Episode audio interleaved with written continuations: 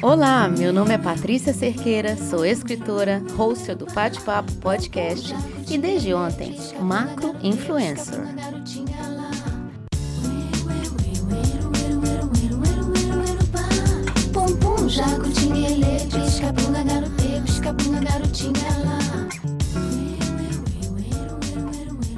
Não faz muito tempo que eu gravei um episódio que chamou Jamais Imaginei Chegar Onde Cheguei. Isso foi quando eu alcancei 50k, ou seja, 50 mil seguidores no Instagram. Ontem foram 100k. E o que isso muda? Por incrível que pareça, muda muito. Quem falou isso não foi eu, foi um consultor de marketing numa dessas conversas por aí. Eu sempre fiz o que eu fiz. Desde que eu comecei com as minhas frases, eu continuo postando uma por dia, cada dia de um jeito. Quando eu cheguei no 50k, esse especialista na área de marketing me disse: agora o objetivo é 100k, 100 mil seguidores. Eu olhei para ele e falei: gente, mas calma lá.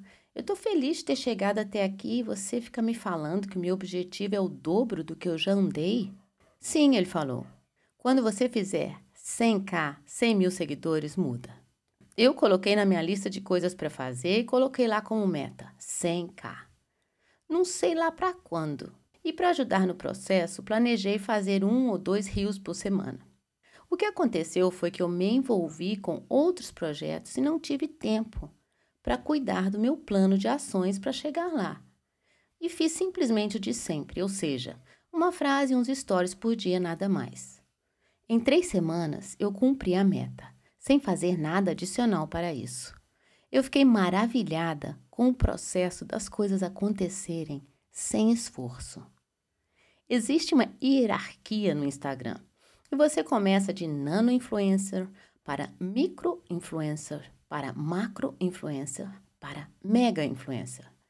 Eu agora cheguei no macro influencer e analisando aqui, quem é o influenciador na real? Quem influencia mais a vida do outro? Sou eu que escrevo uma frase e essa frase influencia a vida da pessoa naquele momento? Ou o fato de ter tantas pessoas lendo as minhas frases, ou seja, tantos seguidores, isso não influencia a minha vida? De acordo com o consultor, a partir de um certo número de seguidores, isso influencia muito. E o que isso vai mudar? Essa pergunta eu vou te responder outro dia. Mas sabe o que eu mais gosto nessa história? É que eu nunca segui conselhos de como fazer o que eu faço. Nunca fiz o que dizem para fazer. Eu fiz do meu jeito, no meu ritmo, no meu limite. A gente sempre pode fazer muito mais, mas não pode confundir esforço com força. O esforço é o algo a mais que você faz sem querer. A força é querer fazer o algo a mais e fazer. A força vem de dentro, o esforço é para fora. Faz sentido? O esforço me remete a um limite duro, rígido, alto demais, às custas de muitas renúncias. Quando você se esforça demais, você coloca em risco a sua saúde física e mental. Você coloca em risco relacionamentos, ignora o descanso, acha que pode superar ainda mais. Ufa, isso cansa. Não só cansa, como desgasta. Eu fico feliz que eu ouvi meu instinto de respeitar meu tempo e a minha maneira de ser e fazer o que eu faço, e mesmo assim chegar onde eu cheguei. A gente não precisa fazer o que todo mundo faz só porque falam que é assim que funciona. A nossa personalidade está exatamente em ser quem a gente é e usar a nossa própria voz.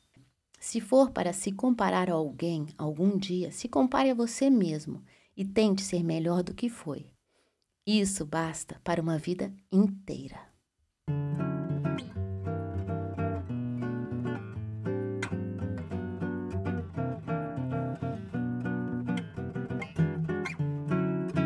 Eu sei que com essa onda toda de sucesso, eu posso dizer que a minha motivação de fazer o que eu faço continua a mesma, a mesma de sempre. A cada dia, um pensamento, uma reflexão, uma frase.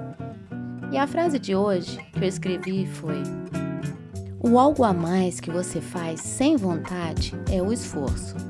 O algo a mais que você faz porque quer é a força. Eu te desejo toda a força essa semana, respeitando os seus limites. A gente se vê na próxima terça.